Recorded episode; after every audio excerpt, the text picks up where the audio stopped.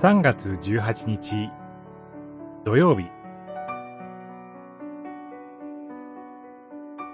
クリスチャンの信仰は幾同音信玄三章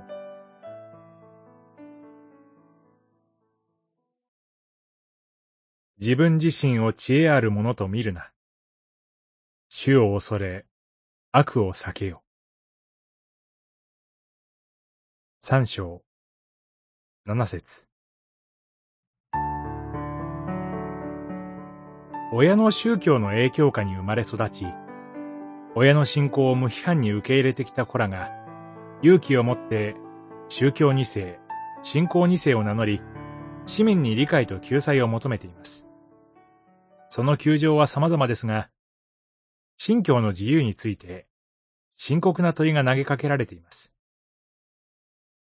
ジャーナリズムによって理解が深められ、弁護によって救済が広げられるよう願ってやみません。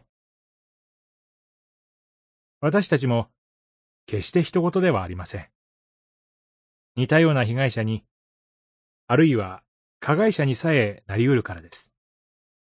宗教に限らず、あらゆる反社会的勢力によって自由を束縛され、人権を蹂躙された人は大勢います。愛をもってその声に耳を傾け、良き理解者となり、救済のために奉仕することがクリスチャンに期待されます。愛と自由のディアコニアを可能にするのは、クリスチャンの信仰です。